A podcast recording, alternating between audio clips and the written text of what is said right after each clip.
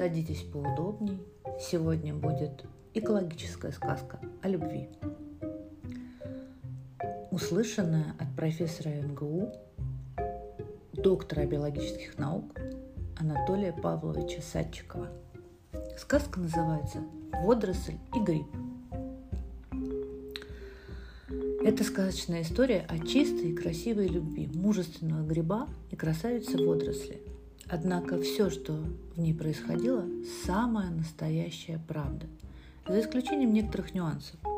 Вы спросите, если это правдивая история, тогда зачем ее называть сказкой? Что на это можно ответить? Наверное, такая любовь возможна только в сказке. Два существа полюбили друг друга, и чтобы быть вместе, каждый из них пожертвовал собой. В результате они стали единым организмом, причем таким, что жить друг без друга они уже не могли. Они постоянно помогали друг другу. Водоросль, как настоящая хозяйка, кормила своего супруга, а он снабжал ее водой, витаминами, азотистыми и другими полезными веществами, защищал от жары и холода. Разве любящий мужчина не поступает так? Если один из них, не дай бог, погибал, то умирал другой – Благодаря взаимопомощи они стали настолько сильными и выносливыми, что могли жить на совершенно голых скалах, лишенных питательных веществ, могли выдерживать сильные морозы и палящие лучи солнца. При сильной жаре они настолько высыхали, что крошились от малейшего прикосновения и дуновения ветерка. Однако при появлении влаги снова оживали и продолжали наслаждаться жизнью. А пылинки, их дети – которые лежали вокруг них, давали начало новой жизни. В каждой из них находилась водоросль, оплетенная нитями гриба. Аналогичную историю можно встретить и в греческой мифологии. В давние времена мужчина и женщина были единым организмом. Благодаря этому они были настолько сильны, что могли противостоять богам. Боги, опасаясь могущества людей, разрубили их на две части – так появились мужчины и женщины. С тех пор каждый из них ищет свою половину. Если удается ее найти, семья становится дружной и сильной, и никакие невзгоды ей не страшны. Итак, в одном глухом и темном лесу жил-был гриб. Вы сразу спросите, какой это гриб? Начнете, загибая пальцы, перечислять всех, которые помните. Боровик, подберезовик, масленок, грусть. Чтобы заинтриговать вас, скажу нет, нет и нет. Давайте пока что будем называть его просто гриб. Тем более, что на данном этапе это не имеет значения. А в конце нашей сказки вы сами дадите ответ на поставленный вопрос. Мы с вами в лучшем случае знаем несколько десятков грибов, в основном съедобных или ядовитых а на самом деле их великое множество, около ста тысяч видов. Это только специалисты ученые знают их в лицо. А все мы и не догадываемся об их огромном разнообразии, хотя грибы встречаются буквально на каждом шагу. Я приведу всего несколько примеров, в основном для того, чтобы показать, насколько разнообразен мир грибов. Мы с вами пьем квас, кефир, простоквашу, едим хлеб, сыр – йогурт, квашеную капусту. Корову с удовольствием поедают силос.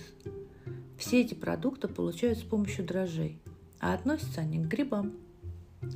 В саду мы нашли испорченное яблоко, покрытое бурыми или белыми пятнами. Это тоже работа грибов. В лесу мы наступили на трехлявый пень. В его разрушении принимают участие большое количество грибов. Давайте вспомним антибиотики, которыми мы лечимся. Их получают из плесневых грибов – что же касается шампиньонов, шампиньонов, сыроежек, лисичек и мухоморов, про них я уже не говорю, их знают все. Однако не будем отвлекаться. Если мы будем продвигаться такими темпами, то и до основного действия не скоро доберемся. Вы, наверное, знаете, что огромное разнообразие животного и растительного мира объединено, объединено в несколько царств. Это царство животных, царство растений – Грибы и подобные им организмы настолько отличаются от животных и растений, что и их объединили в отдельное царство – царство грибов. Поэтому наш сказочный гриб жил не просто в лесу, а в самом настоящем царстве-государстве. Для чего я все это рассказываю? Проще всего сразу же поступить к любовной истории. Так как она еще более интригующая, чем описание грибов, растений и прочего. Мы с вами договорились, что наша сказка экологическая, поэтому мы и ведем повествование в этом ключе. Растениям для жизни нужен солнечный свет. Используя энергию солнца, они из воды, углекислого газа и минеральных веществ создают органические вещества, из которых строят листья, ветки, корни, цветы. За счет растений живут животные, грибы, бактерии и, конечно, люди.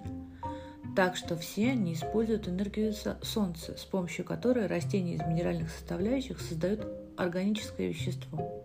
Растения, вернее их листья и находящийся в них хлорофилл, являются той самой линзой, которая концентрирует солнечный свет. По образному выражению выдающегося ученого Тимирязева растение – это посредник между небом и землей. Оно как истинный Прометей, похитивший огонь с неба. Похищенный им луч горит и в мерцающем лучине, и в ослепительной искре электричества. Луч солнца приводит в движение чудовищный маховик гигантской паровой машины, и кисть художника, и перо поэта. Красиво сказано, не правда? Что же касается угля, торфа, нефти – так это энергия Солнца, запасенная древними растениями. Используя полезные ископаемые, мы, мы пользуемся плодами трудов растений, которые жили в глубокой древности. Грибы, в отличие от растений, питаются готовым органическим веществом, поэтому свет им по большому счету не нужен. Они поедают отмершие растения, древесину, листья, корни, хвою, кору и все то, что остается после их смерти. Грибы могут жить в темноте. Главное для них чтобы было органическое вещество, влага и, конечно, тепло. Тепло любят все, без исключения. Гриб, о котором идет речь, немного похож на те грибы, которые мы обычно покупаем в магазине, за которыми ходим в лес, и которые мы все хорошо знаем. Мы обычно называем грибами то, что попадает к нам в корзину. На самом деле это всего лишь плодовое тело, а сам гриб, его грибница или же мицелий, находится в почве. Она состоит из переплетенных между собой тонких нитей, гифов, так называемых корешков. Хотя они к корешкам никакого отношения не имеют. Если попытаться сравнить с чем-то хорошо известным, то гриб – это всего лишь яблоко на дереве. А сам гриб, его грибницу, в отличие от дерева или яблонь, мы не видим, так как она находится в почве. Большинство грибов живут с растениями в большой дружбе. Некоторые из них переплетают своими нитями корни растений, образуют своеобразный чехол – микоризу. Такая дружба приносит взаимную пользу. Грибы снабжают корни растений водой, витаминами, минеральными солями, ростовыми и гормональными веществами, которые сами растения не производят – все это усиливает рост растений. Кроме того, некоторые грибы выделяют антибиотики и защищают растения от поражения корневыми болезнями. Микориза увеличивает способность корней поглощать из почвы различные вещества в тысячи раз. Чтобы было более понятно, попытаемся сравнить деятельность почвенных грибов с работой дрожжей при изготовлении кваса. Дрожжи – это те же грибы, только очень маленькие, одноклеточные. Потребляя сахар, сусло, хлеб – они выделяют различные кислоты, витамины и другие питательные вещества, которые в конечном счете формируют вкусный и полезный напиток – квас. То же самое происходит и в почве. Грибы потребляют мерзшие растительные остатки, производят продукты полезные растения. Особенно велика роль грибов в обеспечении растений фосфором, без которого растения не могут расти. Конечно, среди грибов есть и паразиты – Поселяясь на растениях, они питаются соками и тем самым вредят им. Однако о вредителях в этой сказке мы не будем даже и упоминать. Как сказал поэт, я такого не хочу даже ставить в книжку. Грибы в переработке отмерших листьев выделяют в среду специальные ферменты, почти так же, как наш желудок выделяет пищеварительные соки – Ферменты переваривают растительные остатки, и уже после этого грибница всей своей поверхностью всасывает эти питательные вещества. Если бы растительный э, спад не перерабатывался грибами и другими организмами, то в течение довольно короткого времени его накопилось бы столько, что самим растениям не осталось бы места для жизни. В отмерших растительных остатках содержатся питательные вещества, поглощенные и усвоенные при жизни. Этими веществами не могут воспользоваться другие растения до тех пор, пока они не сгниют, а грибы и микроорганизмы не сделают их снова доступными к новым поколениям растений. За сутки грибы разлагают в несколько раз больше органического вещества, чем потребляют сами. А все остальное усваивается всеми обитателями почв и в первую очередь корнями. Некоторые растения настолько привыкли к присутствию грибов, что не могут без, без них жить. Семена многих растений, в частности орхидей, в отсутствие грибов не прорастают. Сосны на горнорудных отвалах растут только в том случае, если при посадке в корневую систему вносят мицелий грибов. Причем у каждого растения есть свой гриб, друг. К примеру, у березы – подберезовик, у осины – подосиновик, у хвойных – масленок, рыжик, у дубов и буков – трюфели и другие – Белый гриб произрастает со многими видами деревьев, однако каждому из них присуща своя раса гриба. Без грибов растения отстают в росте или подвержены заболеваниям. Таких примеров можно привести значительно больше, так как около 90% деревьев, кустарников и трав имеют друзей грибов – без микориза большинство из них влачили бы жалкое существование, если бы выжили вообще. Дубы, сосны и другие деревья без микориза жить просто не способны. Как мы уже отмечали, грибам для роста необходимо органическое вещество в виде отмерших растений, влага, тепло и хорошая аэрация. Поэтому они лучше всего растут в поверхностном слое почвы, где все это имеется в достаточном количестве – они настолько быстро разрастаются там, что буквально пронизывают каждую почвенную частичку. Так, в одном грамме поверхностного слоя почвы длина гифов достигает двух километров. Представьте, наперсток почвы содержит такое количество грибных нитей. Теперь становится ясно, почему опавшая листва так быстро разрушается – все эти растительные остатки перевариваются грибами. При этом в среду поступают полезные и вкусные для растений вещества, которые в дальнейшем всасываются их корнями. А какая же польза грибам от растений? Оказывается, растения выделяют в среду от 20 до 50% синтезированной синтезированного ими органического вещества, причем значительная часть поступает в почву и потребляется грибницей. Так что дружба грибов и растений является взаимовыгодной. Гриб, о котором идет речь, жил в тени большого дерева. Оно снабжало его едой, отмершими листьями, веточками, корешками, а свои кроны защищало от ветра и палящих лучей солнца, и тем самым создавало благоприятные условия для его роста. Наш гриб дружил с корнями этого дерева. Это были большие труженики. Они без устали работали днями и ночами, буравили землю, высасывали из нее воду и минеральные вещества – и всем этим питали могучие ветви, на которых находились листья. Когда в среде минеральных веществ не хватало, они своими кислотами растворяли минералы, переводя их в растворимую форму. Гриб в меру своих сил помогал. А корешки тоже не оставляли его своим вниманием. Здесь сразу же возникает вопрос, сколько у растения корешков? Конечно, посчитать количество корней у большого дерева невозможно, а у небольшого растения это сделать возможно. Ученые посчитали, что общая длина корней ржи вместе с корневыми волосками, выращенной в небольшом горшочке, составила 11 тысяч километров, а их поверхность 630 квадратных метров. Это расстояние от Мурманска до Владивостока и площадь 8 обычных трехкомнатных квартир. Сколько же тогда корней у большого дерева? Листья, так же как и корни, работали, как говорится, не покладая рук. Синтезировали, органические вещества и питали ими все дерево, в том числе и корни. Грибу тоже кое-что перепадало. Такой жизни можно было только радоваться, однако наш гриб хотел чего-то необычного. Он был романтиком. Он мечтал так же, как и листочки, жить наверху дерева, чтобы видеть солнце и все, что было вокруг. Он мечтал, чтобы его обдувало ветром. Он мечтал увидеть реку, которая протекала где-то совсем рядом. Он мечтал увидеть звездное небо. Обо всем этом ему рассказали корешки дерева, а им в ночной тишине нашептывали листочки, которые в это время суток отдыхали от праведных трудов. Корешки завидовали листочкам. Им казалось, что листочки только и делают, что нежатся на солнышке, когда, как они, день и ночь трудятся в темноте для их блага. Когда корешки слишком много времени тратили на словесные пересуды, могучий ствол строго прикрикивал на них, чтобы они прекращали бездельничать и принимали за работу. Он был стар и мудр. Что листочки выполняют важную для дерева работу. Они снабжают все дерево питательными веществами. Листья очень нежные и подвержены воздействию палящих лучей солнца.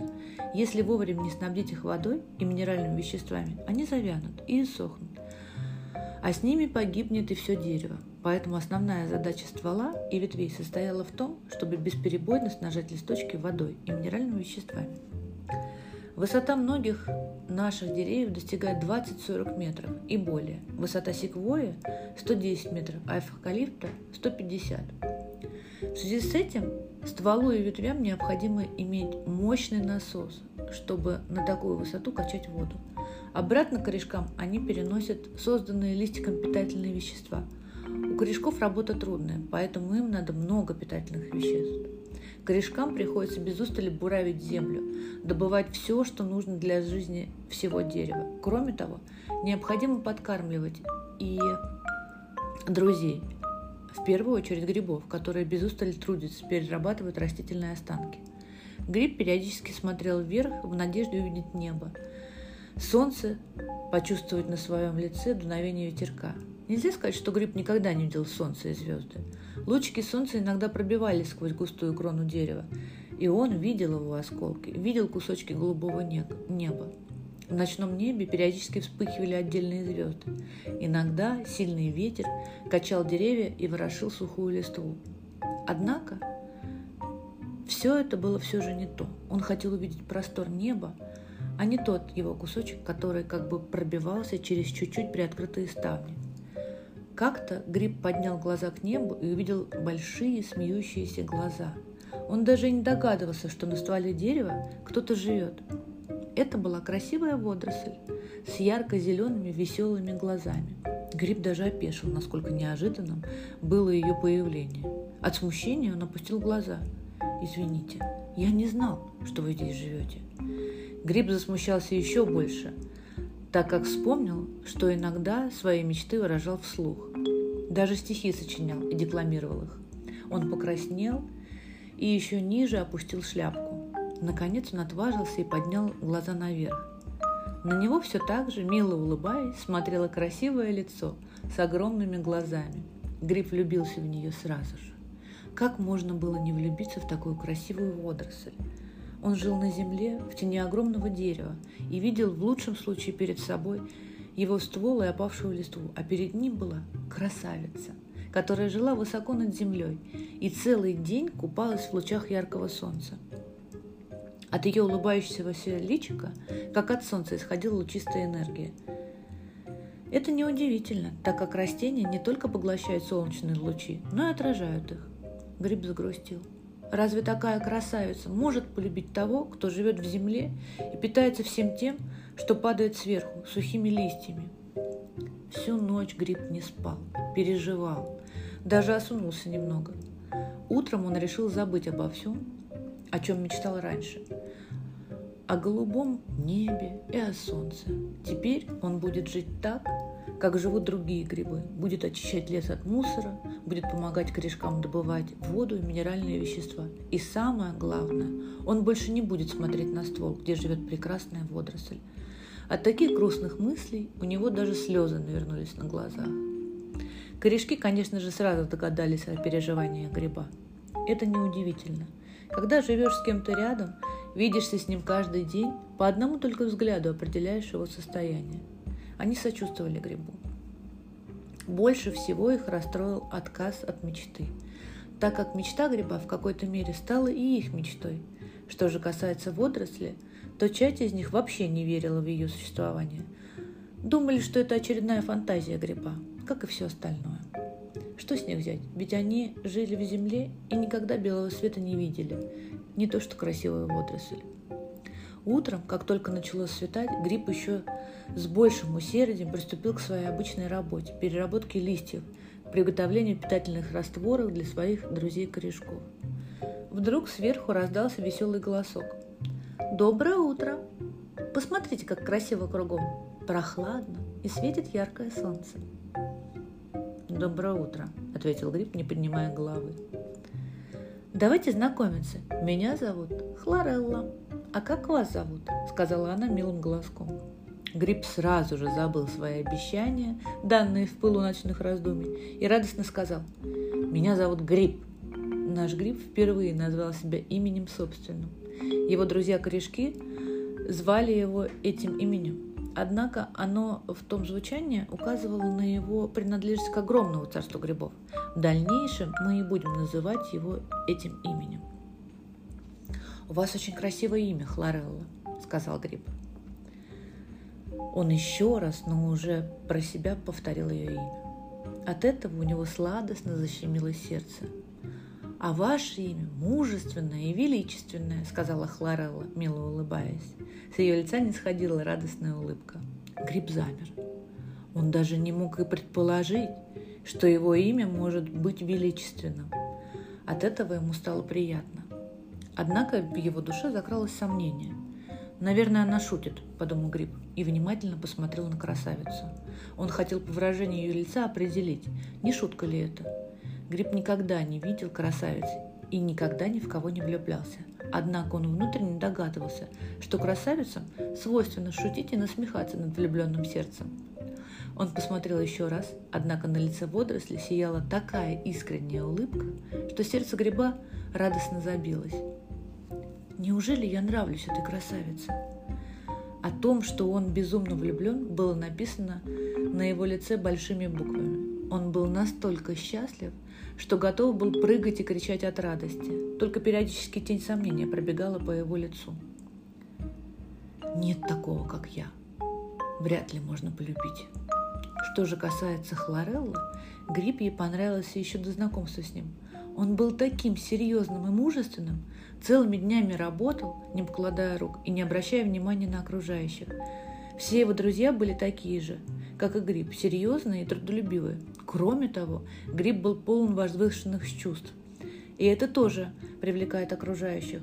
Хлорелла мечтала подружиться с ним и где-то в душе, тайно, тайно даже для себя, мечтала связать с ним свою судьбу. Гриб и Хлорелла встречались каждый день. Не успевали над горизонтом появиться первые лучики солнца, как наш гриб уже влюбленно смотрел на свою изумрудную водоросль. Она просыпалась немного позже. Это связано с тем, что растениям, в отличие от грибов, для активной жизни нужен свет. Но когда она открывала глаза, казалось, что в лесном полумраке появлялось еще одно солнце. Только совсем маленькое. Веселые искорки так и летели из ее глаз – Трудно сказать, что способствовало этому любовь или в ее глазах отражалось солнце. Вы, наверное, подумаете, влюбленный гриб забросил свою работу. Нет, он перерабатывал листовой опад еще с большим усердием. Любовь удестеряла его силы. Корешки дерева искренне были рады со своего друга. Кроме того, они получали от этого большую пользу, ведь значительная часть питательных веществ доставалась им. Так что любовь и счастье полезны для окружающих. Неизвестно, как в дальнейшем сложилась жизнь влюбленной пары, если бы не случилась беда. Однажды ночью разразилась страшная буря. Кроны деревьев качались так сильно, что, казалось, могли достать до земли. От молний становилось, становилось светло, как днем. Дождь лил стеной. Он ручьями стекал по стволу дерева, где жила Хлорелла. Время от времени порывы ветра с такой силой бросали струи дождя на ствол дерева, что старая кора кусками отскакивала от него. В другое время гриб радовался бы такому мобильному дождю, так как влага нужда не только растениям, но и грибам, а жарким летом ее часто не хватает. Сейчас гриб очень волновался и не находил себе места, если в отношении грибов так можно выразиться. Сердце его так стучало, что готово было вырваться из груди – за себя гриб не боялся, он крепко держался в земле. Кроме того, ствол могучего дерева защищал его, а вот хлореллу потоки дождя могли смыть, и тогда потеряет он ее навсегда. Хлорелла держалась на дереве изо всех сил. Она тоже боялась потерять своего гриба. Гриб поднял голову, по которой струйком стекала вода. «Хлорелла, как ты там?» «Держусь изо всех сил», — ответила она тихим голосом. Чувствовалось, чувствовалось, что силы ее убывают, а с ними и надежда на счастье с грибом. «Держись, я тебе помогу!» — крикнул гриб сквозь грохот бури. Собрав все силы, он выдернул из земли все свои корешки и медленно стал протягивать их к Хлайрелле. Ему было больно, так как корешки всегда находятся в почве и на поверхность земли никогда не выходят. Однако разве эта боль может сравниться с той, которая ныла у него в груди от одной только мысли о потере Хлореллы? Гриб готов был потерять не только свои ноги, но и жизнь, только чтобы Хлорелла была рядом. Без нее он уже не мыслил своей жизни. Ветер гудел все сильнее и сильнее, а дождь лил, не переставая. Еще немного и смоет Хлореллу со ствола дерева, ведь, ведь сил у нее осталось совсем немного. Она нежная и маленькая, разве могла противостоять напору дождя и ветра? Однако она боролась всем, чем только могла, держалась за выступы горы и смотрела вниз, где медленно продвигаются к ней руки ее милого гриба.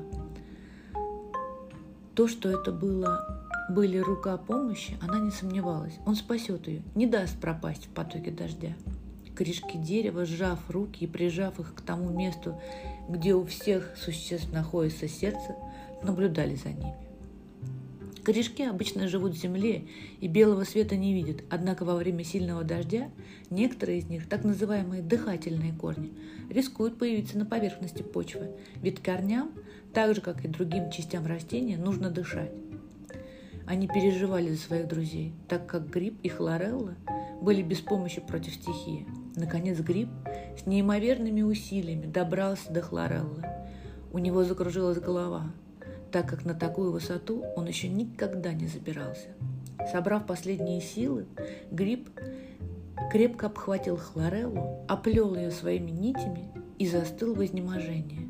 Обессиленная Хлорелла крепко прижалась к нему.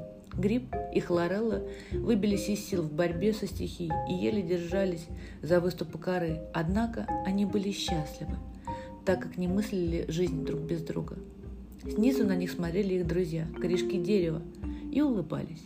Они тоже были счастливы. Влюбленная пара уже не боялась, что их смоет дождь или унесет порыв ветра. Наконец-то исполнилось их заветное желание. Они были вместе. Однако у них еще оставалось все меньше, однако сил у них оставалось все меньше и меньше. Наконец ветер подхватил эти крошечные существа и закружил их в буйном вихре – он унес их далеко от того места, где они встретились. Ветер был веселый и шаловливый. В порыве игры он подхватил с земли все, что было ему под силу, и кружил до тех пор, пока ему не надоедало. Тогда он бросал поднятые земли существа и предметы, не задумываясь об их дальнейшей судьбе. То же произошло и с нашей парой. Гриб, пока ветер носил их в воздухе, крепко держал в объятиях Хлореллу так как боялся потерять ее. У них кружилась голова в этом диком вихре, однако они не обращали на это внимания. Они были вместе. Наконец вихрю надоело резвиться, и он бросил всех, кого нес. Гриб и водоросль упали на выступ огромной скалы, с которой открывался прекрасный вид. Лес, где они когда-то жили, маячил где-то далеко вдали. Река, как серебристая змея, струилась под ними – на небе неслись черные тучи, сквозь которые время от времени пробивались звезды. Гриб и хлореллу обдувал свежий ветер. Хлорелла устала и мирно посапывала на груди у гриба. Наконец ветер разогнал тучи, и перед ними раскинулось бесконечное звездное небо. Вот и сбылась моя мечта. Увидел все, о чем мечтал. С горечью подумал Гриб. Гриб понимал катастрофически катастрофичность своего положения. Ночь они еще и продержатся, а на следующий день жгучие лучи солнца иссушат их, и они погибнут. Вокруг них не, было, не было ни капельки воды, ни одной травинки, одни голые скалы. Гриб опять с горечью вспомнил о своей мечте увидеть солнце. «Завтра мы увидим его и погибнем», — подумал он. Он не боялся смерти, однако он был не один. Если можно было бы искупить грехи своей смертью за недозволенную мечту, но только чтобы жила Хлорелла, промолвил про себя Гриб. Появилось огромное прекрасное солнце. Оно было восхитительное. Солнце, которое дает всем жизнь, не может быть иным. Гриб опять вспомнил о своей мечте увидеть солнце. Он его увидел, а теперь должен погибнуть. Тогда, в душевном порыве, он обратился к солнцу, ветру, небу, звездам и реке. «Я гриб и должен жить в темноте и сырости, но я мечтал увидеть всех вас. Это недозволенная мечта. Я согрешил, я нарушил закон природы. Возьмите мою жизнь, только сохраните жизнь моей Хлореллы». Все сочувствовали им, но ничем не могли помочь. Тогда мудрое солнце сказала, «Мы не можем ничего изменить, это не в наших силах. Только вы сами, одни можете себе помочь». Прошло некоторое время. Гриб, гриб совсем обессилел и начал слабеть. Ему нужна была еда, а ее не было. Тогда Хлорелла сказала, «Дорогой, я смогу тебя накормить. Только для меня, только, для, только мне для этого нужно немного воды. Гриб освободил свои нити, которыми он сжимал ее в объятиях, и распластал их на влажных от дождя скалах и начал впитывать все, что там было. Вместе с флагой он собирал и минеральные соли.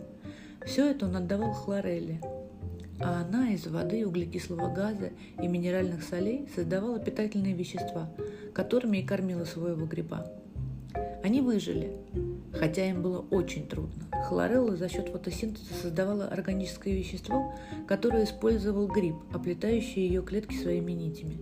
Гриб, в свою очередь, защищал водоросль от перегрева, пересыхания и избыточного освещения. В обязанности гриба входило добывание влаги из воздуха за счет ее конденсации. Он собирал капельки росы, которая каждое утро покрывала успевшие остыть за ночь скалы. Он приносил в дом минеральные вещества, которые Хлорелла, как рачительная хозяйка, использовала для приготовления еды. Если ветер случайно приносил на голый утес травинку, гриб поедал ее и кормил свою хлореллу витаминами и другими полезными для нее веществами. Так они и жили, бедно, но долго и счастливо. Дорогие читатели, вы, наверное, догадались, о каком растении здесь идет речь. Это лишайник –